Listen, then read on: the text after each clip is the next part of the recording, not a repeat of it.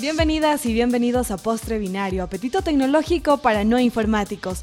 Felices de estar con ustedes una semana más brindándoles información tecnológica clara y sencilla. Este podcast está Estamos también por Cocodrilo Radio y ya está en circulación en Diario Crónica. Nos encuentran como postrebinario.com en la web y en las redes sociales. Estamos siempre atentos a sus comentarios. En Facebook como Postrebinario y en Twitter como arroba postrebinario. El tema de hoy es una de las tantas opciones de cómo le podemos sacar provecho a la web. Se trata de MOOC que por sus siglas en inglés significa Massive Open Online Course y traducido al español como cursos en línea masivos y abiertos. Pero ya entrando en materia, ¿qué son estos cursos en línea masivos y abiertos? Se trata de una modalidad de educación abierta, la cual se observa en cursos ofrecidos gratuitamente a través de plataformas educativas en Internet.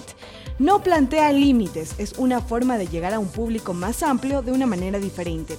Calú, qué chévere el tema de hoy. Constantemente estamos interesados en aprender muchísimas cosas, muchísimos temas, pero a veces no podemos movilizarnos por A o B motivos a un centro de estudios o no contamos con el tiempo o factores económicos, qué sé yo. Lo importante de MOOC es que ahora enfáticamente lo digo, ya no hay excusa. Así que cuéntanos qué factores o requisitos se necesita para MOOC. Hola Tatiana, estamos en este postre binario compartiendo dos de las grandes líneas apasionantes, de por un lado la tecnología, y por otro lado la educación. Como bien lo has dicho, el tema de MOOC es un tema muy apasionante.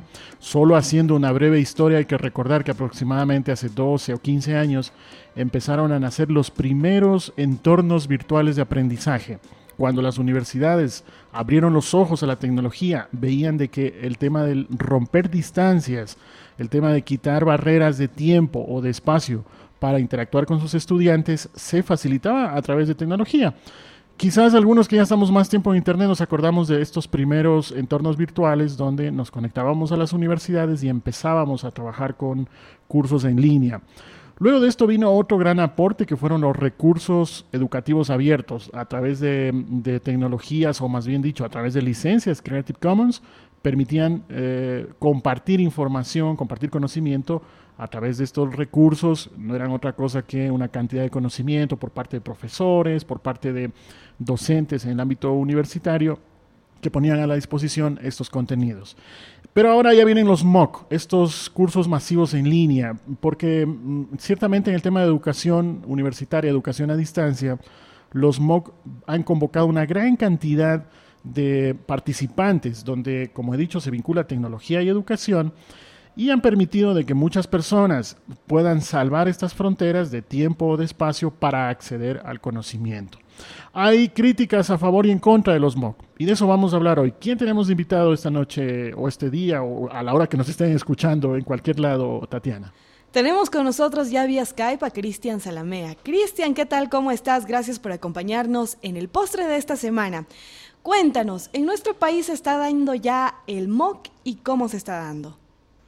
Hola Tati, hola Calu, gracias, gracias por la invitación y un saludo a todos los que nos estén escuchando y a todos los que nos escuchan también. Y pues sí, eh, como bien cuenta Calu, es un tema de innovación, un tema nuevo que está un poco cambiando todo el tema educativo en línea. Y sí, en Ecuador ya se está, ya se está trabajando sobre MOOC, ¿no? El primer intento, digamos así, de sacar una plataforma adelante eh, nace en el Instituto de Altos Estudios Nacionales Estamos hablando en el contexto ecuatoriano. Totalmente, en el contexto ecuatoriano, ¿no? De, dentro, de lo que, dentro de lo que conozco. Entonces, nace una universidad.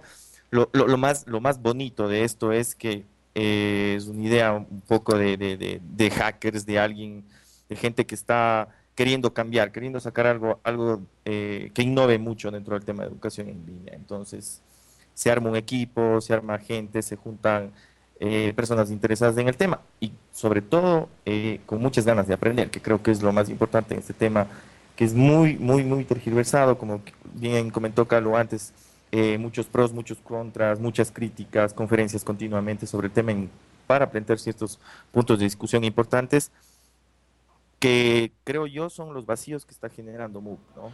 Cristian, empecemos por, por, un tema que, que, quizás a las personas que nos están escuchando puedan interesarle más en cuanto al tema de dificultad, ya no digo de tomar uno de los cursos a, distancia o, masivo como un MOOC, sino el momento de instalar una plataforma. ¿Tú crees de que tal como están ahora las cosas, es complicado de que se pueda desplegar un MOOC en nuestro país por parte de una institución superior o es, entre comillas, relativamente fácil eh, desplegar una plataforma para que puedan soportar estos cursos?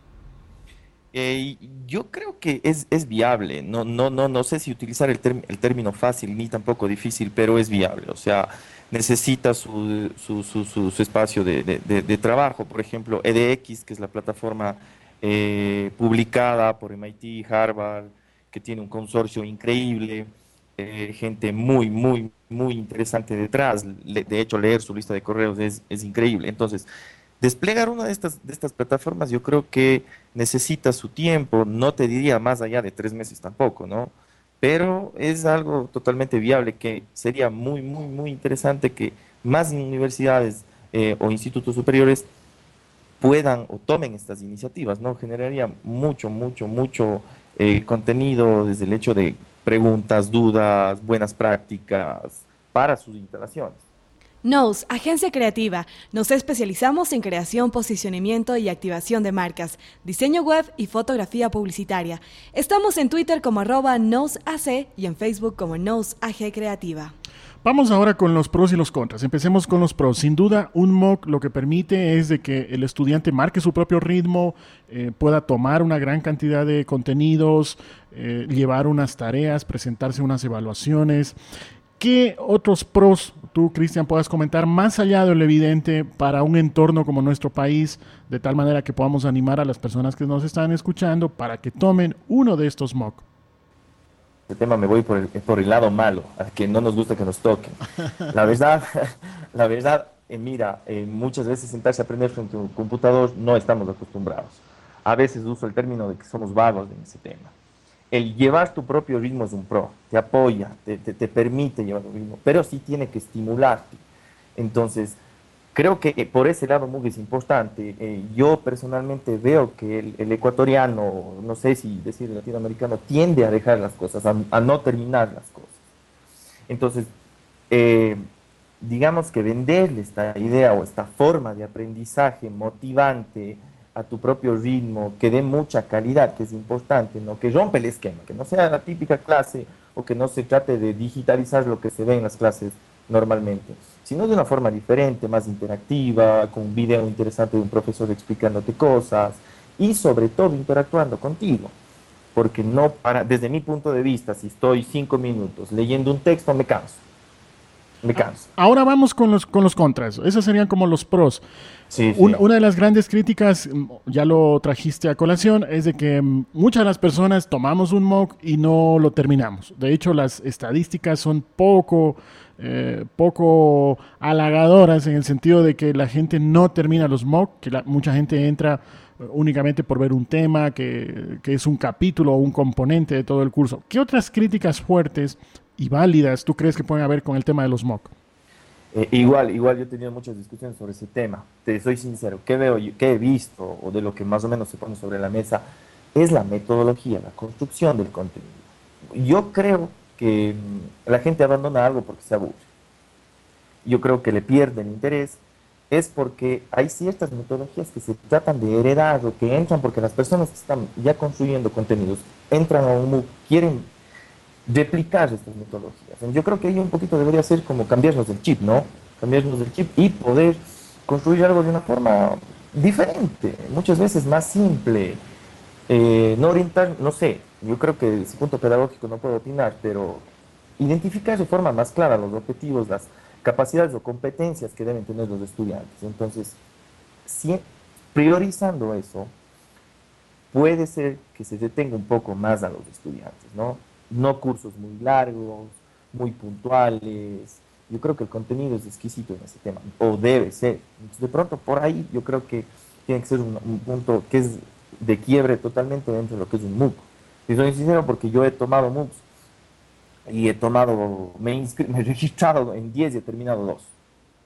Mi estimado Cristian, cuéntenos cuál es la, la, relevancia de la interactividad o qué papel juega la interactividad en esto de los MOOC.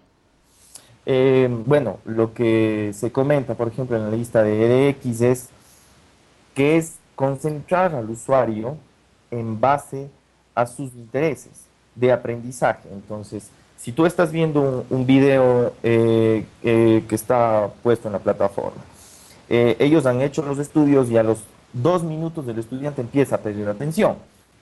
¿Qué hace la plataforma? La persona que diseñó el, video, el contenido le para los dos minutos y le pregunta algo respecto a lo que la persona que está en el video habló, comentó, y así trata de ir midiendo eh, su interés, ¿no es cierto? Si prestó atención realmente al video, entonces es como tratar de tener una conversación continua con el estudiante, ¿no? es una conversación continua. Entonces, yo creo que eso es un poco conectado, yo creo que eso es uno de los pros que puede tener un MOOC y, en base a eso la interactividad ayuda, ¿no? Eh, imagínate tú que PDX tiene eh, componentes, ¿sí? en donde tú tienes que rendir un examen de tabla periódica y la tabla y ya no es el típico que te bajas del PDF, lees la tabla periódica, lo desarrollas en un eh, documento de texto y lo devuelves a la plataforma. No, aparece una tabla periódica ahí muy interactiva en donde tú seleccionas las clics y la respondes en ese instante. Es una consecuencia muy interesante también detrás. Otro, otro de los temas que también es bueno traerlo a colación es el ámbito de que qué tan masivo puede ser. Recordemos que MOOC, la primera M viene de masivo. Cuando hablamos de masivo, entre los primeros cursos que se tenían, especialmente en Estados Unidos, como tú, bien decías, en el, en el MIT, en Harvard, hablábamos de algunas decenas de miles. En ese sentido, en nuestro país, de tu experiencia, Cristian, ¿tú crees que ya estamos hablando de masivos o estamos hablando de solo OC, o sea, Open Online Course, pero todavía no masivos? Yo creo que no, no, todavía no masivos. Mira, la experiencia que tuvimos en uno de los cursos fue mil inscritos, ¿no? Eh, con, mil inscritos, mil inscritos Que, de los cuales, ¿cuáles terminaron todo el, curso? Eh, fue interesante porque terminaron 400 o sea, estamos hablando de un 40%, es una cifra alta. que es un número, para un MOOC es un numerazo, o sea, es un muy, muy, muy buen número. Por ahí, porque hay de pronto unos candados en el tema de cómo se gestionó, ¿no? Porque tú sabes, ahí, ahí el tema en donde nace el curso, la universidad, de pronto tiene un poco más de alcance para cerrar al estudiante. Sin embargo, hay deserción y eso siempre va a pasar. Yo creo que eso es algo que, que es la lucha continua la otra preocupación, además de que todavía no termina de ser masivo por otros componentes que no solo va en torno al MOOC, estamos hablando de, penetración de acceso a Internet, manejo de herramientas, etcétera. Esas son otras variables que no entrarían en, en el tema intrínseco que estamos hablando. Pero el otro tema también, que, de alguna manera es responsabilidad de quien ofrece los MOOC, es que todavía no hay un conjunto aceptable de contenidos que uno pueda tomar. Es decir, la oferta todavía es pequeña. ¿Cómo, cómo ves eso tú y cómo sortear este, este reto? Y, mira, justamente ese es un otro problema que está siempre sobre la mesa. Tú tienes ya un MOOC que está listo, supuestamente preparado tecnológicamente para todo, entonces tienes un mega cañón y ¿qué estás disparando? Entonces, ¿qué contenido? ¿Cuánto contenido tienes? Y ahí sí, ahí yo creo que ya al lado pedagógico se tendría que empezar a generar muchos más cursos.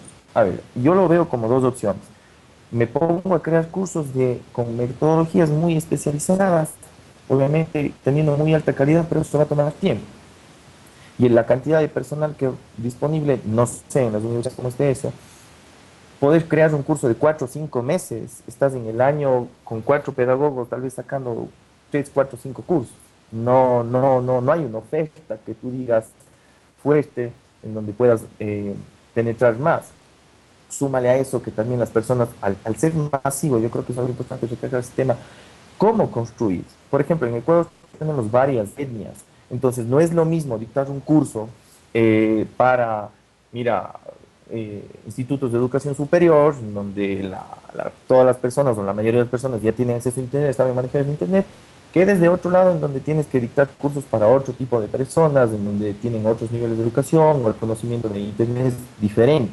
Entonces, esos son aspectos que yo creo que aquí en Ecuador sí se deben de considerar, sí se deben considerar. Y sobre todo, la respuesta a la creación de contenido tiene que ser un poco más sensible. Soy sincero, yo soy los que pienso que, hagamos las cosas simples, plasmemos las cosas rápido, ideas más simples van a ser más fáciles de plasmar y así poder tener más contenido. Pero siempre lo simple es un poco, un poco complejo para el creador, así lo veníamos diciendo. Es un reto para la persona que crea estas metodologías, cómo llegar al estudiante, cómo llegar a esa persona que está al otro lado del computador. Sí, sí, es un reto, yo creo que sí. Sin embargo, creo que es un reto de lado y lado. O sea, o me arriesgo a experimentar, a crear eh, contenidos, o me quedo con toda la plataforma instalada y no lanzo ningún curso. Porque Mira, lo peor que te puede pasar es que, que triunfes con 20 cursos dentro de la plataforma. Igual tienes feedback, lo puedes ir mejorando, puedes tener una red, que sería interesante, por ejemplo, que se cree una red de, de universidades sobre este tema. A mí me encantaría. justamente eso te iba a decir y me quitaste la pregunta. Si, si en otros sitios, e incluso en el nacimiento de los MOOC, hemos visto que muchas universidades han podido unirse y han logrado cosas interesantes, ¿cómo tú ves eso de hacerlo aquí en nuestro país? De que varias universidades aporten cada uno con sus puntos fuertes y no tengamos, eh, por decir, voy a exagerar, no tengamos 100 mini MOOCs, sino a lo mejor 5 o 10 buenos MOOCs. ¿Cómo, cómo ves eso tú, Cristian? Claro, mira, yo, yo, yo creo que eso sería una salida muy, muy interesante para lo que es Ecuador. Eh, y en general para todas las personas que estarían interesadas con este contenido. ¿Dónde nace, debería nacer la iniciativa? Puede ser una universidad eh, pública o privada o el mismo CNECID, no sé. sería muy interesante porque creas un consorcio exactamente de estas universidades. Puedes tener dos, tres profesores por universidad, pero estás hablando de tal vez 20, 30 cursos por cada eh, cuatro o cinco meses. O sea, ya estás hablando de contenido grande. Y sobre todo, no va a ser perfecto.